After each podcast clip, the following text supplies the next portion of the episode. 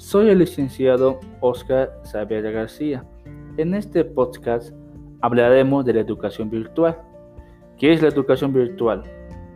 Con el desarrollo de las TICs han crecido las oportunidades de las personas para acceder a la educación de calidad, sin importar el momento o el lugar en el cual se encuentren, eliminando el tiempo y la distancia para aprender.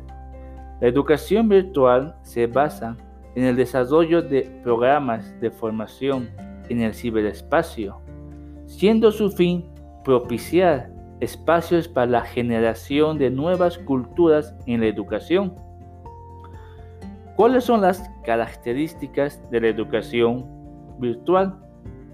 La generación de espacios flexibles e interactivos que superen los obstáculos de espacios-tiempo, ampliando los escenarios y posibilidades de aprendizaje.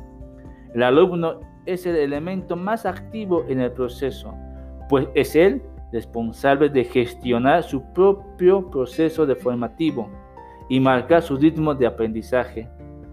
De él depende el éxito en el proceso de formación.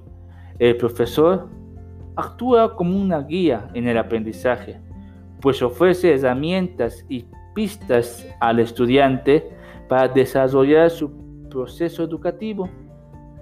Su labor fundamentalmente es evitar la desmotivación y la deserción.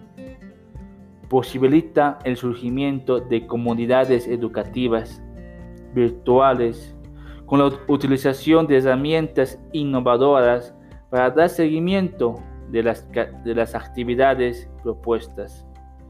Material de estudio y centro de documentación offline. Se nutre de contenidos que resulten significativos y sencillos. En este sentido, se propone diversas actividades de seguimiento, evaluación y retroalimentación.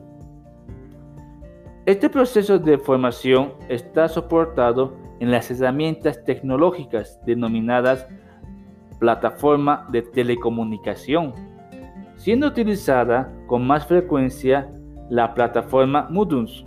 ¿Y qué es Moodle?